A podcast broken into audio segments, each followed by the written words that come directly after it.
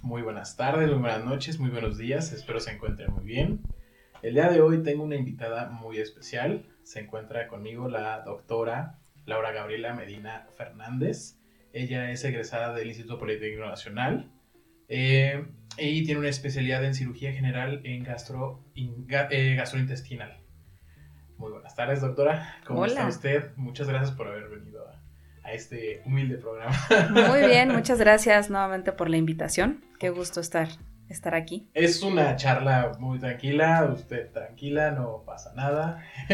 Yo siento que para, para este ambiente tranquilo y el no pasa nada vamos a quitar el usted porque eso ah, me genera me genera un poco de, estrés, ¿sabes? Perfecto. Ok, Estamos más cómodos así.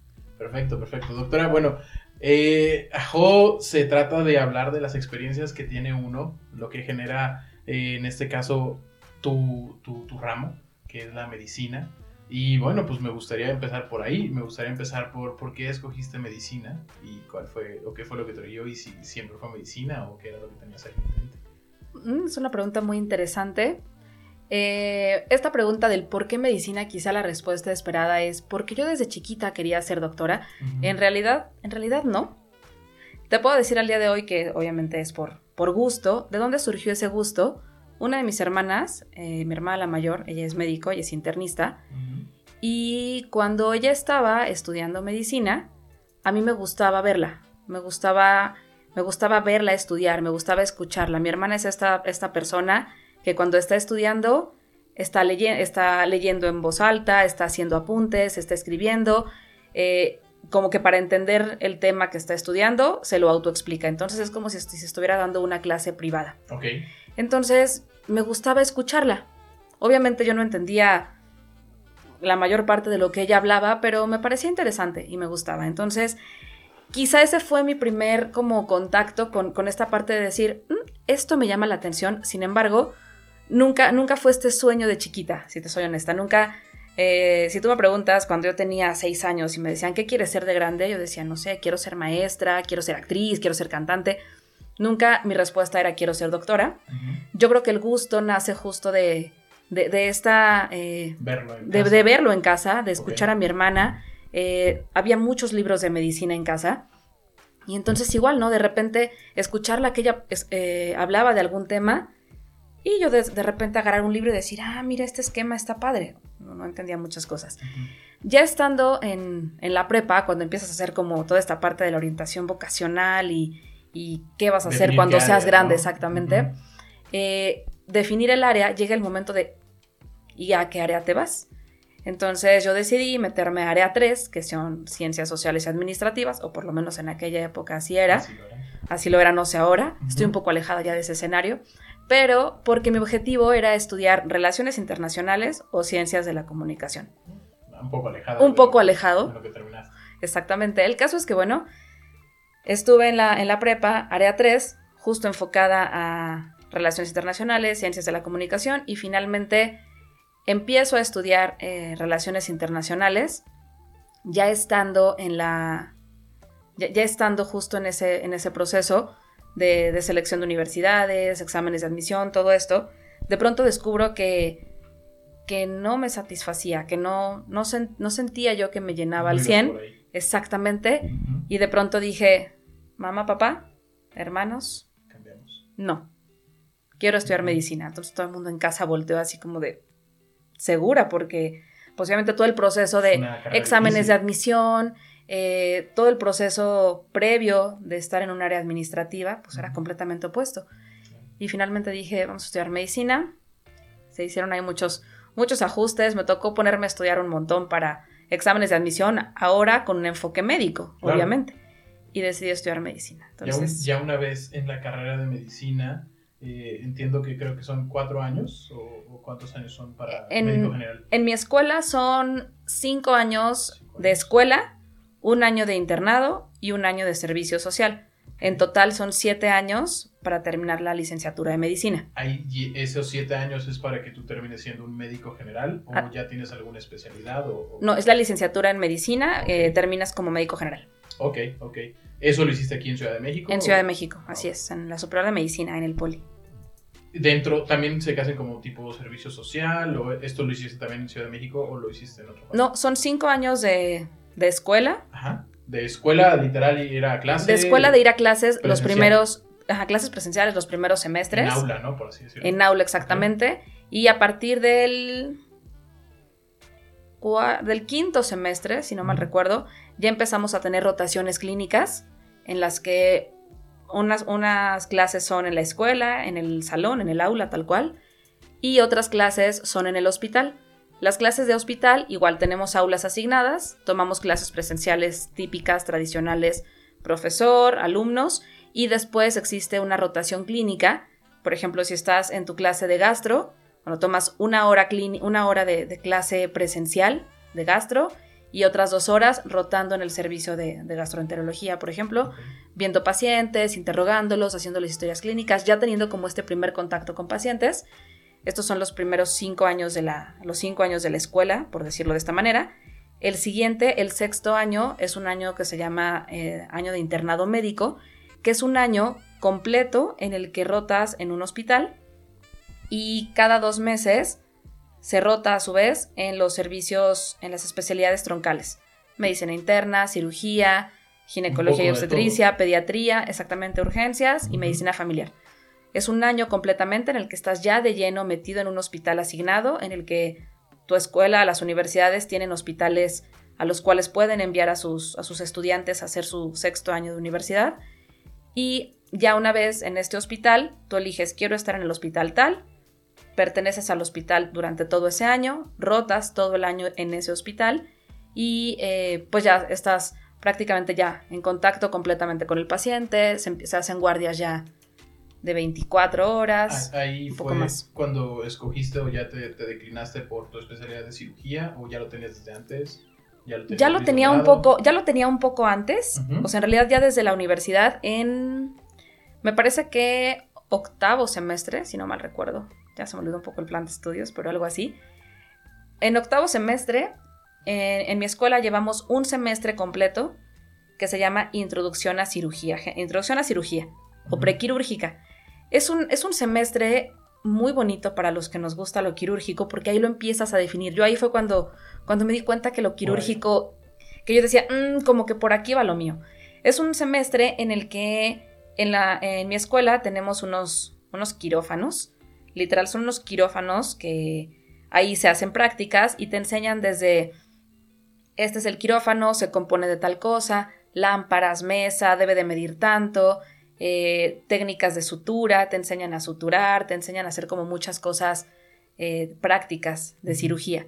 Entonces, justo en ese semestre me gustó mucho. Tuve un profesor, de esos profesores que, que uno no olvida, porque era un profesor que nos exigía muchísimo. Era un doctor que nos pedía, así como toda la disciplina del mundo, pero que esa disciplina puede caer en sentirte súper estresado y odiar la clase, o por el contrario, O amarla. o amarla. Entonces, a mí me pasó justo esta parte, ¿no? La, parte contraria de decir, ¡ay! Esto es muy rudo, pero me gusta. Esto es muy pesado, es muy, es muy disciplinado, debe de ser todo muy perfecto, porque así nos lo hacía ver él, y ¿qué crees? Me gusta. Entonces ahí empezó como mi primer contacto de decir, "Mm, esto, esto me gusta, creo que esto va por aquí. Siguiente semestre ya era la clase propiamente de, de cirugía, donde literal todo el semestre pues estás viendo temas de, de cirugía y la doctora que nos daba estas clases, igual cada, cada X tiempo hacíamos grupos, eh, como, como equipos dentro del mismo grupo, y nos llevaba al hospital donde ella trabajaba a hacer guardias en las, en las tardes, en las noches, fines de semana. Entonces podías traspolar todo lo que en algún momento habías aprendido en los quirófanos eh, de nuestra escuela, más aparte con, con lo que veías en las clases y ahora decir, ah, es verdad, este es un paciente con apendicitis.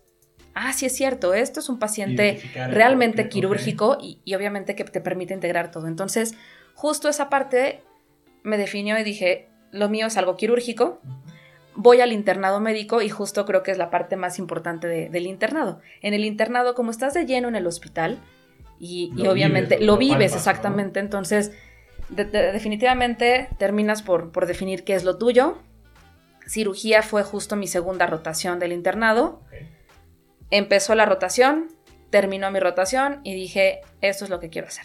Ahí, por ejemplo, doctora, eh, a diferencia de otras carreras y de, otro tipo de, profesiones, de, varias cosas que existen, en la medicina se trabaja con, con lo más difícil, creo yo, que, estás trabajando literal con un humano. Eh, toda tu, todo tu trabajo se ve reflejado en otro humano y por tal motivo creo que es una cuestión de donde yo lo entiendo de la siguiente manera, ¿no? Tú podrás tener un error en la oficina, no mandar un reporte, eh, hacerte como que hiciste o, tener un conocimiento tal vez vago y con eso puedes salir adelante. En la medicina creo que el mejor preparado o el que tiene las mejores herramientas es el que más sobresale y si no sobresale más bien hace su trabajo que en tu, en tu carrera es vida o muerte, es luz o sombra. O sea, si tienen esos parámetros, estoy hablando de un caso muy, muy grande, o sea, no es como que tenga alguien con un dolor de cabeza y se quede ahí, ¿no? O sea, digo, en, en, específico con la cirugía, si tú no tienes los conocimientos, si no eres una persona que tiene toda la espectriz, o bien que tiene, cuenta con mucha, mucha, mucha, eh, muchos estudios, pues puedes tener un error que es catastral, ¿no? Que en este caso sería vida o muerte les enseñan la dimensión de, su carrera, de la dimensión a la que se están enfrentando, a lo que ustedes tienen, literal, eh, hay una frase que me gusta mucho, el, conocimiento te da poder. En este caso ustedes tienen un conocimiento que no todos tenemos y que siendo bien ocupado puede salvar o no salvar vidas. Y vaya, estás, es, mucho, siento que es como mucho poder, que no sé si se los llegan a dimensionar o lo vas adquiriendo y lo ves como si nada, o tienen esa, esa idea del, alcance que tienen ustedes? Una preparación, eh, vaya, que todo el tiempo exista una clase hablando presencial, De la importancia del ser humano y la importancia de la medicina. Llevamos una materia que se llama eh, antropología médica, otra que es psicología médica, eh, parte de, estas asignaturas, parte de su función es justo, justo ver esta, esta cuestión esencial de, del enfermo como una entidad, como, como un ser humano, como esta visión humanista, que, es parte del enfoque de estas dos asignaturas. Sin embargo, sí, sí creo que en el correr de la carrera, en el transcurso de los de semestre tras, tras semestre, como estudiante, directa e indirectamente te van formando esa visión. Esa visión de, qué tan importante es tu conocimiento. Es, tu conocimiento, qué, qué, tan importante fue lo que hiciste o lo que dijiste. Tú lo empiezas a ver desde que este progreso e, en medicina es muy paulatino, seguramente en otras carreras también, pero en medicina empiezas y tu primer clase, tu primer materia eh, es anatomía. Entonces empiezas a conocer el cuerpo justo desde este, esta cuestión de cómo está conformado, este órgano, así se, eh, irriga, mil cosas, ¿no? Y la práctica, la práctica de, esta materia es en el anfiteatro donde nos asignan un, cadáver y poco a poco lo empiezas a estudiar. Entonces tengo muy grabado esas primeras clases en el anfiteatro donde llegas y lo primero que percibes es un olor a formol terrible, un ardor de ojos impresionante que literal te empiezan a llorar los ojos. Nunca has estado en contacto con eso. Yo previamente no había, no había, no conocía el olor del formol y llegas y en aquella época los cadáveres se preparaban con formol. Ahora, bueno, ya hay técnicas mucho más innovadoras, pero en ese entonces era formol, llegabas al anfiteatro e ibas entrando y percibir ese olor a formol. Usábamos una ropa especial que te cambiabas al entrar y salir del anfiteatro y aún así llegabas a tu casa y literal todo el mundo volteaba así como de, ¿no te quieres ir a bañar? Porque tu ropa se impregnaba, casi, tu ropa se impregna formol, porque tu cabello, a pesar de que lo traes las niñas recogido en un chonguito, que te pones un gorro, traes cubrebocas, traes guantes, batas, mil cosas, te impregnas a ese olor.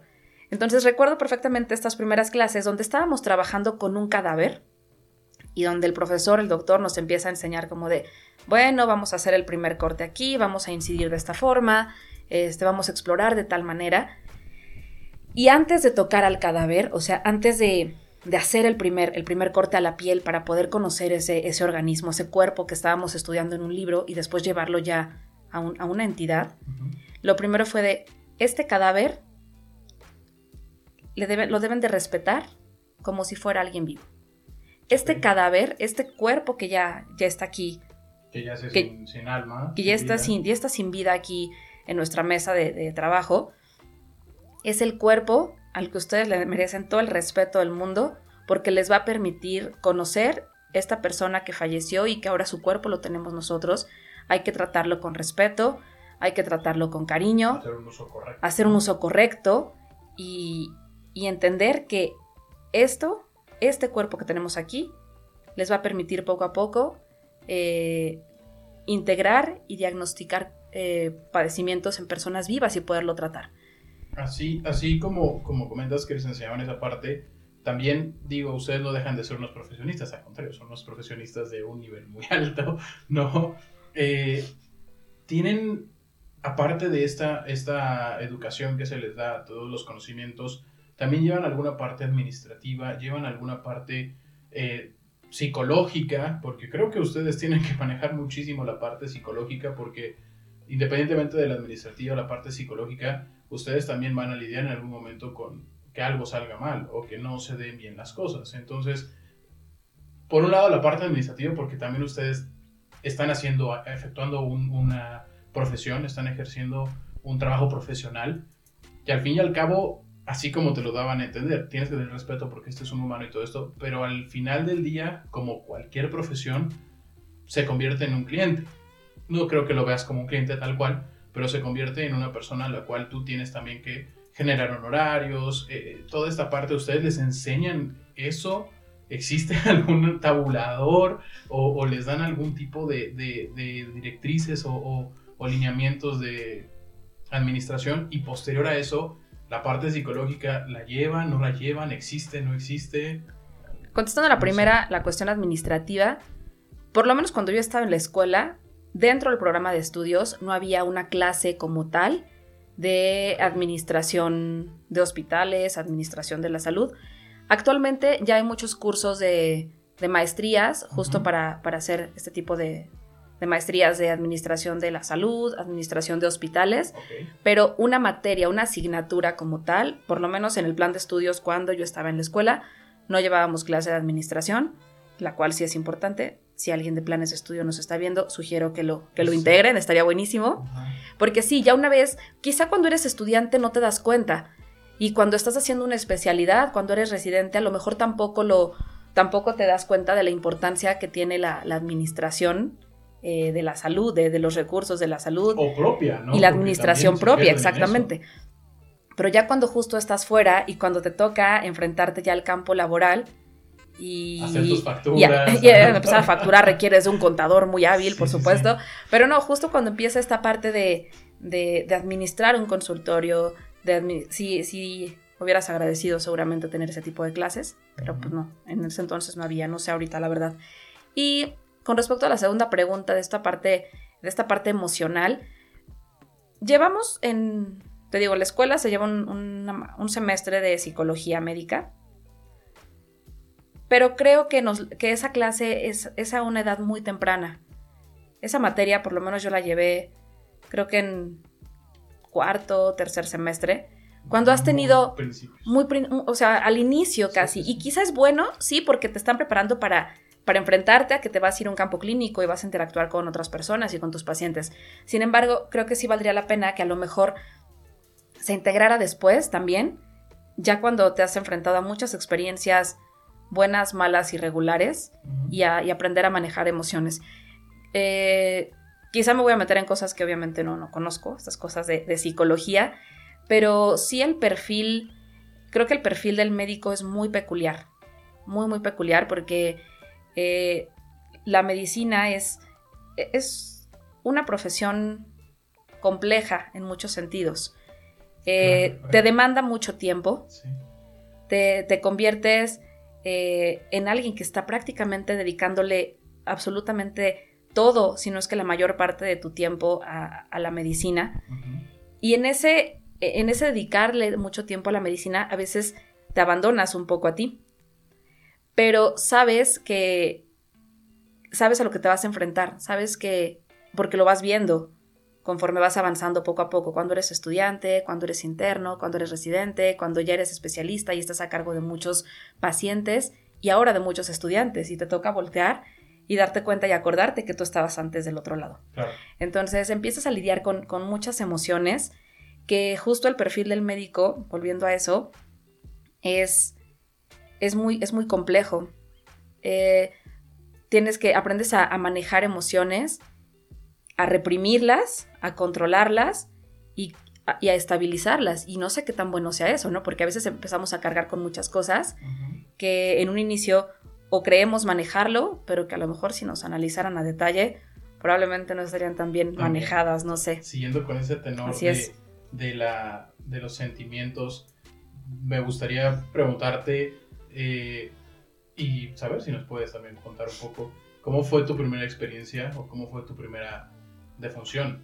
Cómo, no sé si, supongo, creo, bueno, para mí creo que yo me acordaría perfectamente, eh, pero no sé si, si pudieras platicarnos cómo fue o, si tienes...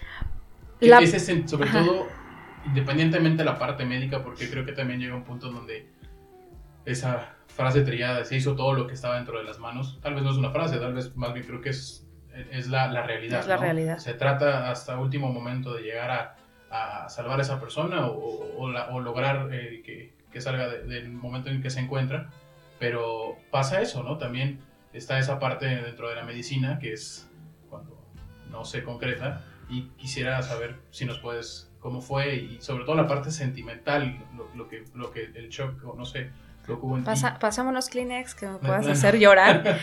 Mm, la, medicina tiene, tiene estos extremos donde literal, en un momento de, de tu día, puedes estar dándole la felicidad más grande a alguien, recibiendo un bebé y decirle, aquí está tu hijo, que creo que puede ser de las felicidades mayores. Por supuesto. Y en menos de dos horas estar volteando y tener otro paciente y tener que salir con el familiar y decirle, lo siento mucho, su familiar acaba de fallecer.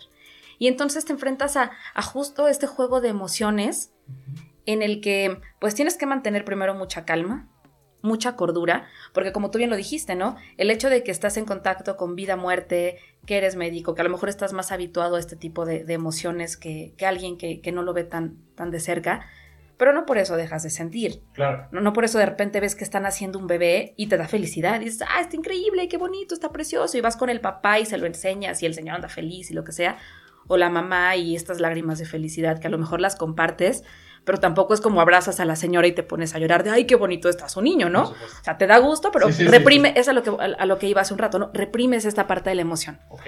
Fallece tu paciente y la verdad es que... ¿Recuerdas es, tu, es inevitable que, que, no, que no te involucres justo por esta parte, porque el hecho de ser médico no quiere decir, ah, soy médico, no siento, no vivo, Ah, me da igual, no. A, veces aparentan eso, ¿ah? Tienen como que ese switch apagado. Pues es que, imagínate, o sea, ¿eh? imagínate esta parte donde lleguen a darte la mejor, la mejor noticia de tu vida.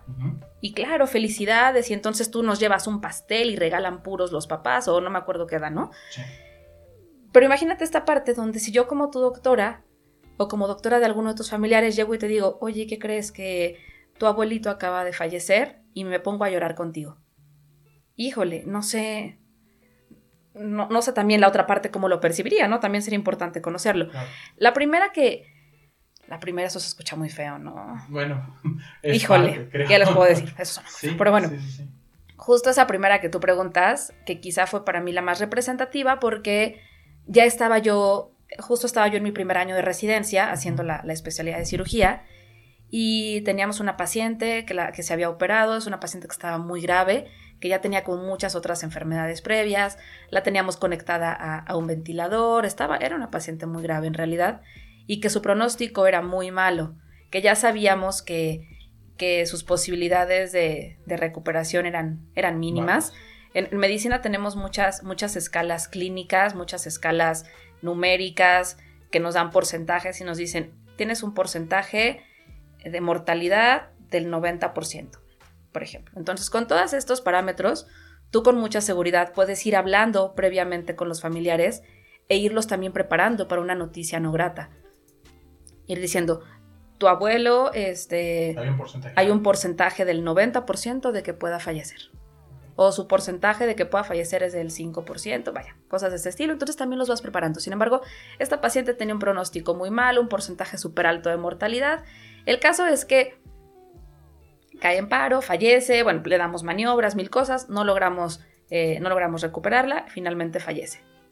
me pasó algo muy curioso porque fue la primer paciente que yo como residente, literal, me tocó coordinar eh, pues la reanimación, coordinar el tú comprime, tú pásale tal medicamento, tú haz tal cosa. Entonces, asumir como toda esta parte de, de responsabilidad, de repente salir con el familiar y decirle, su paciente está así, nos acaba de caer en paro, salió del paro, sin embargo, hay posibilidades altísimas de que vuelva a presentarlo y que lo mejor pueda fallecer. Y bueno, ok, más o menos los preparando. Se repite la historia, nuevamente cae en paro, no logramos recuperarla de, de este evento. Y entonces te toca voltear y, o que te pregunten lo, tu mismo equipo, ¿no? Doctora, ¿qué hora le damos de defunción? En ese momento es como de, wow, como que, como que caes así de, es verdad, yo tengo que dar en este momento la hora de defunción y voy a tener que dar también un, un diagnóstico de defunción.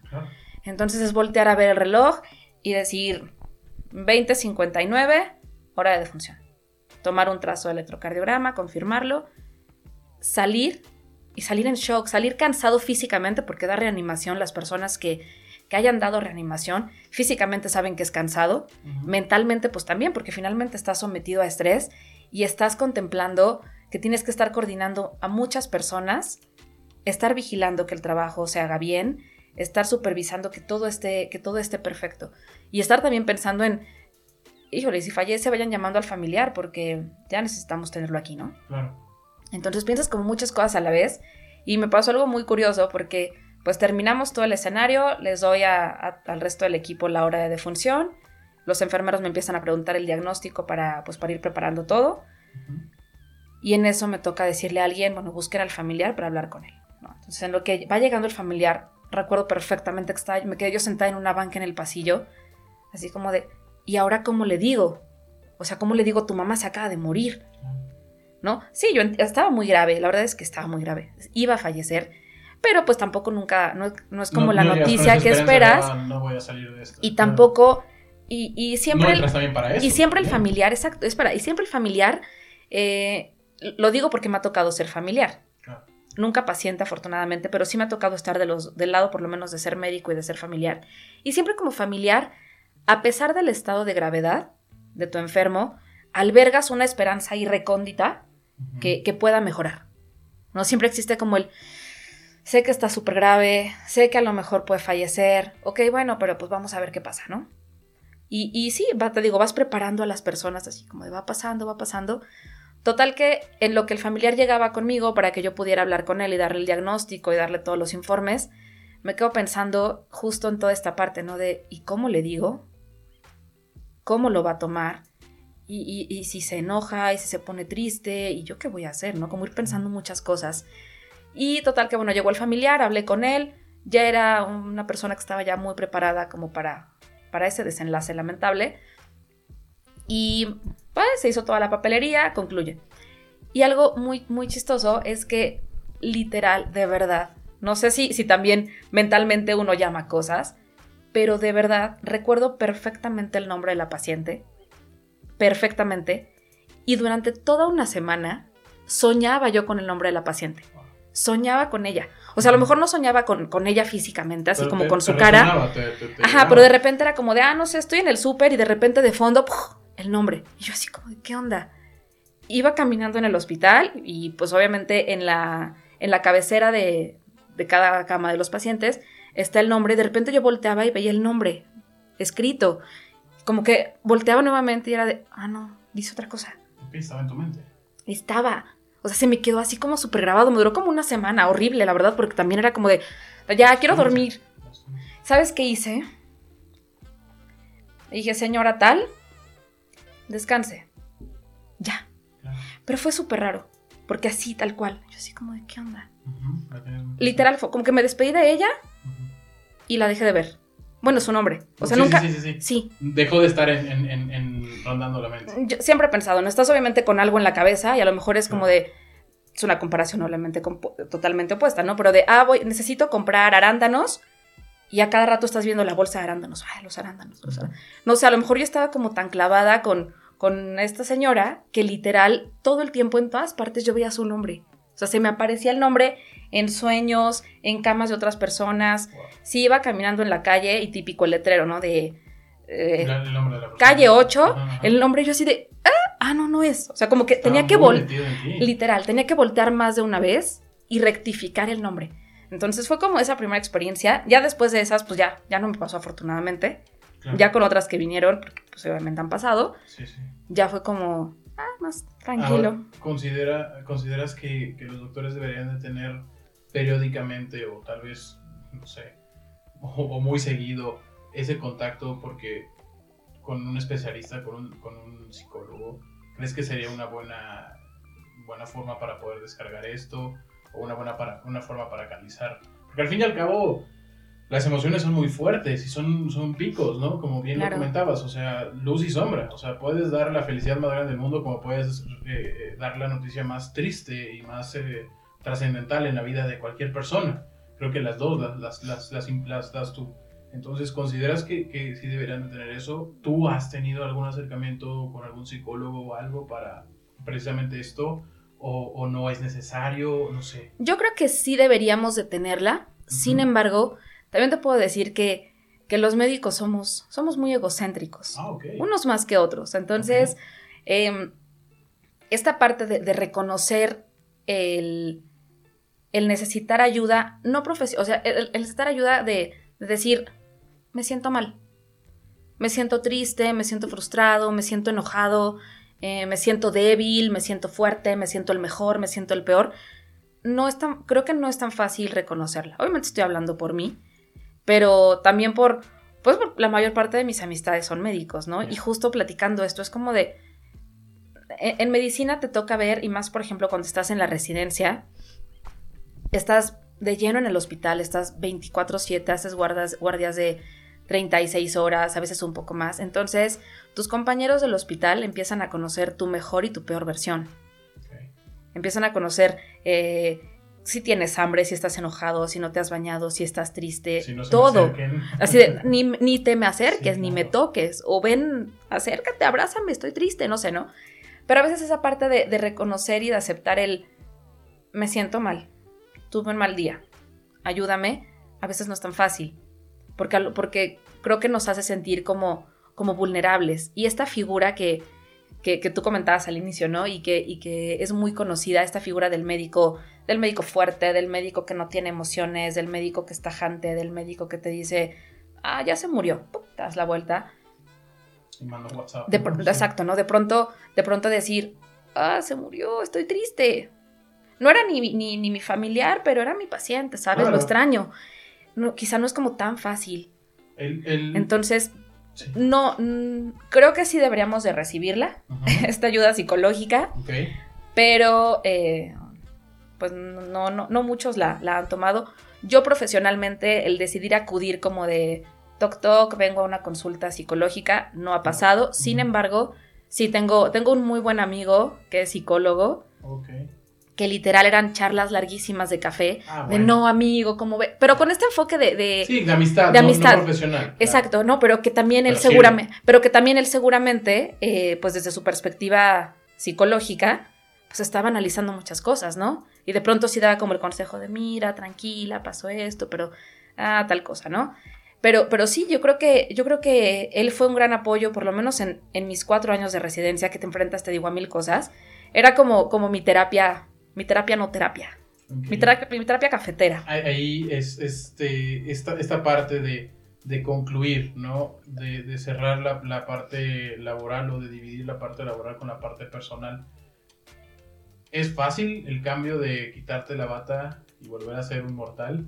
Volver a ser un ciudadano normal ¿Qué onda con y, y- llegar a casa y, y- y pasar por esto, ¿no? Porque a lo mejor vienes con esa, esa presión o traes en tu mente muchas cosas porque literal hablas un idioma muy diferente al que nosotros hablamos en el sentido de tecnicismos, en el sentido de, de cosas muy personales y que como bien lo dices, por la misma carrera que elegiste, pues estás inmersa al 100% o en el hospital o en los estudios y a lo mejor las personas con las que te rodeas son del mismo ramo, pero no dejan de haber otras personas, ¿no? No dejan de ver la mamá, el papá, que digo, si son, si son, médicos, pues a lo mejor te pueden entender un poco, pero si no lo es, y los amigos y toda esta parte, ¿cómo puedes mediar esta, esta dualidad o, o literal quitarte la bata y, y volver a ser Gabriela, no la doctora.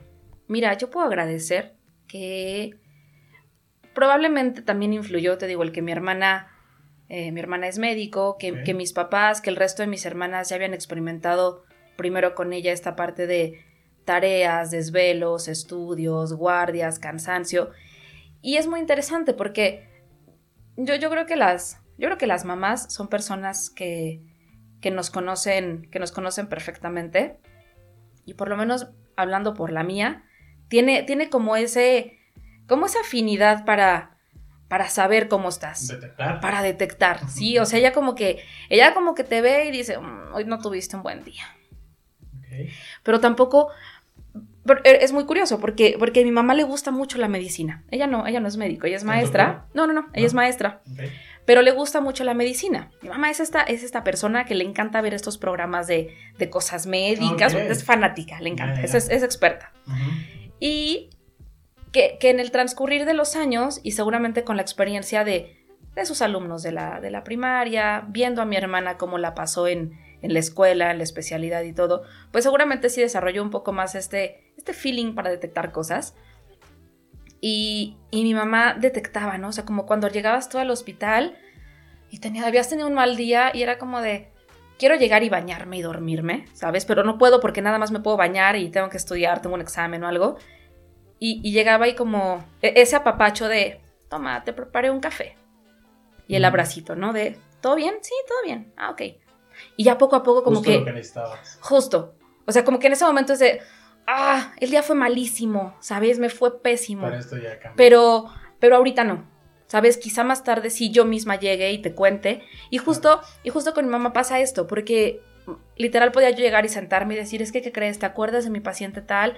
Pues, ¿qué crees? Le fue súper bien porque ya le hicimos tal, tal, tal y tal, y, y ya lo pudimos dar de alta y está súper bien.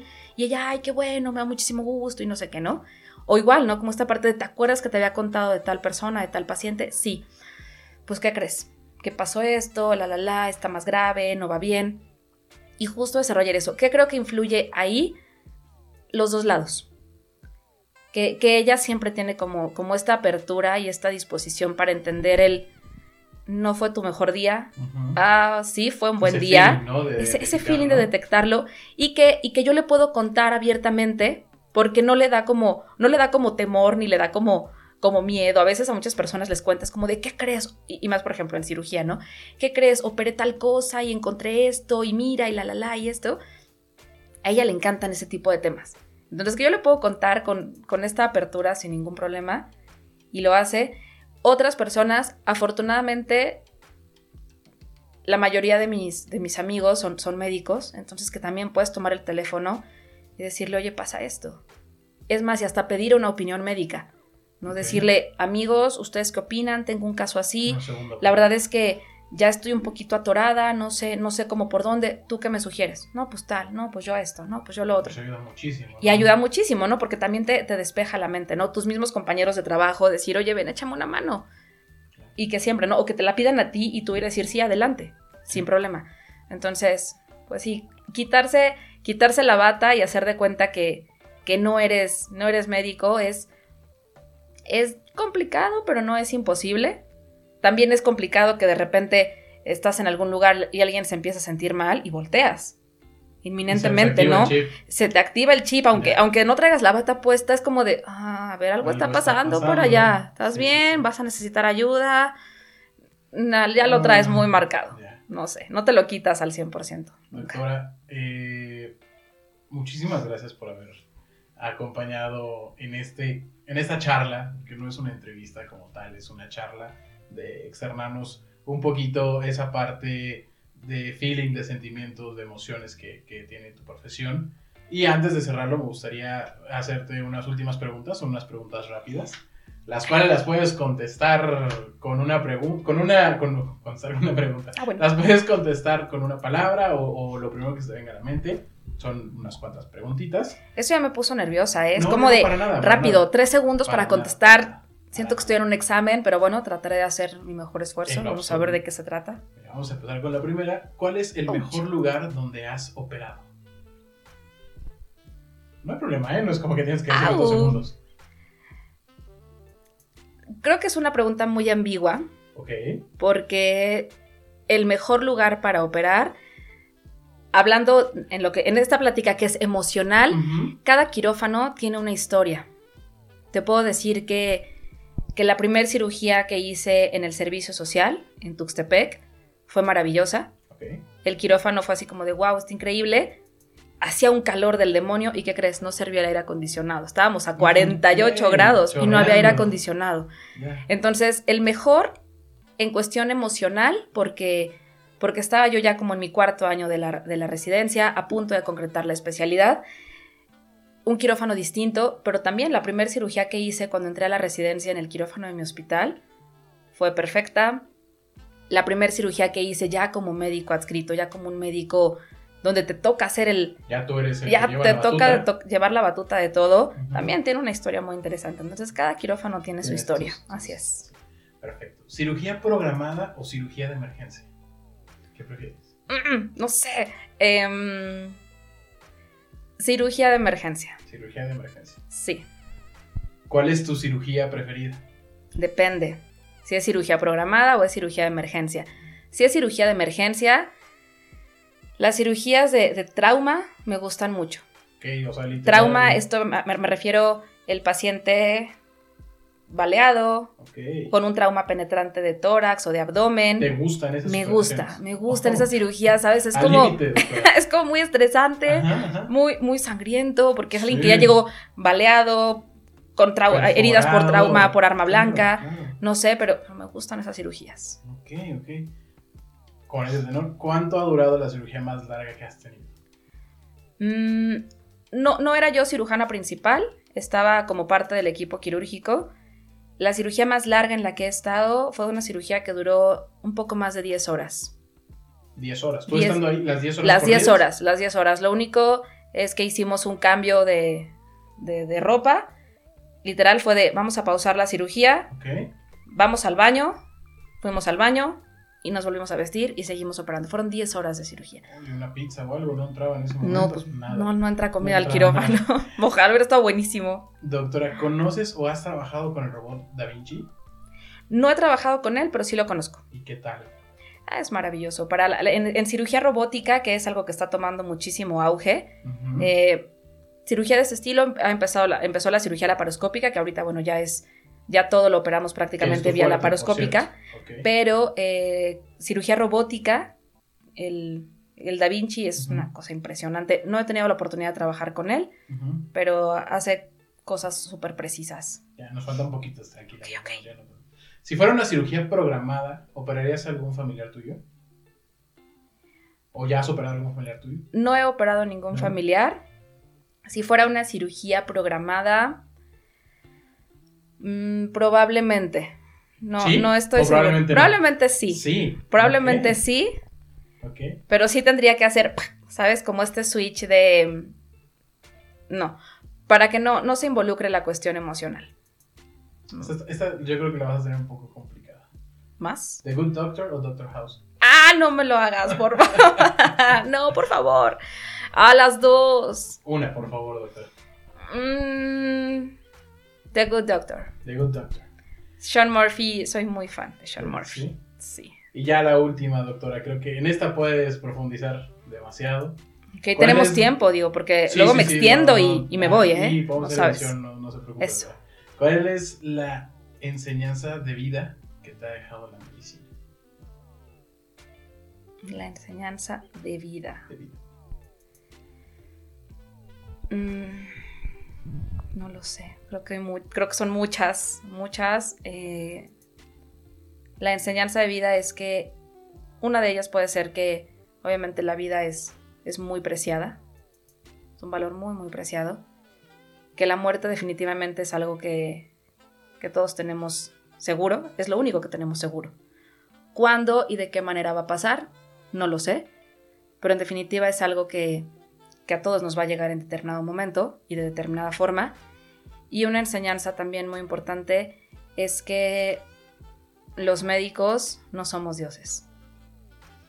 Los médicos somos, somos seres humanos que amamos la vida, como muchos otros, que tenemos gustos eh, quizá un poco más más rudos por, por la cirugía, por, por, la pediatría, por ver nacimientos, por estar en contacto con la muerte, no lo sé.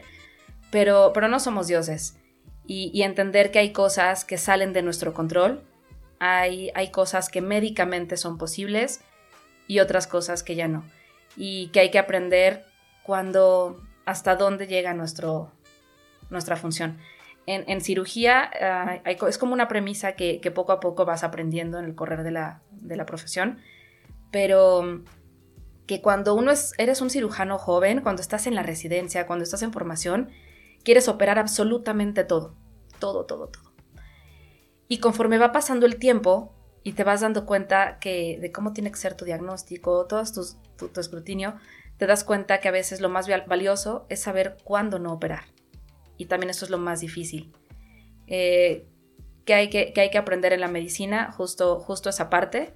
No somos dioses, hay cosas que están en, nuestras manos y otras que definitivamente salen de nuestro control y que siempre, siempre podemos recibir ayuda de un colega y también brindarla. Creo que, creo que no está mal lo que te decía hace rato, ¿no? De pronto decir, ah, se me complicó algo, estoy atorada en algo, ayúdame y aceptar esa ayuda, como, como también, claro, como también estar del otro lado y decir, alguien me está pidiendo mi ayuda, voy a ayudarte, porque a lo mejor el día de mañana yo puedo ser esa persona que está necesitando apoyo. Y, y, no, y, no, y no, pensar como, como esta parte de, ay, no sabe, ay, mira, me pidió ayuda. No, no, para nada. La, la vida da muchas vueltas y uno, exactamente, y uno no sabes dónde puedas estar. Doctora Medina, muchísimas gracias eh, por tu tiempo, por tu tu plática que tuvimos el día de hoy y que tengas mucha luz y mucha, muchas buenas manos para seguir operando como lo sigues haciendo día con día y muchas gracias por haber estado por acá.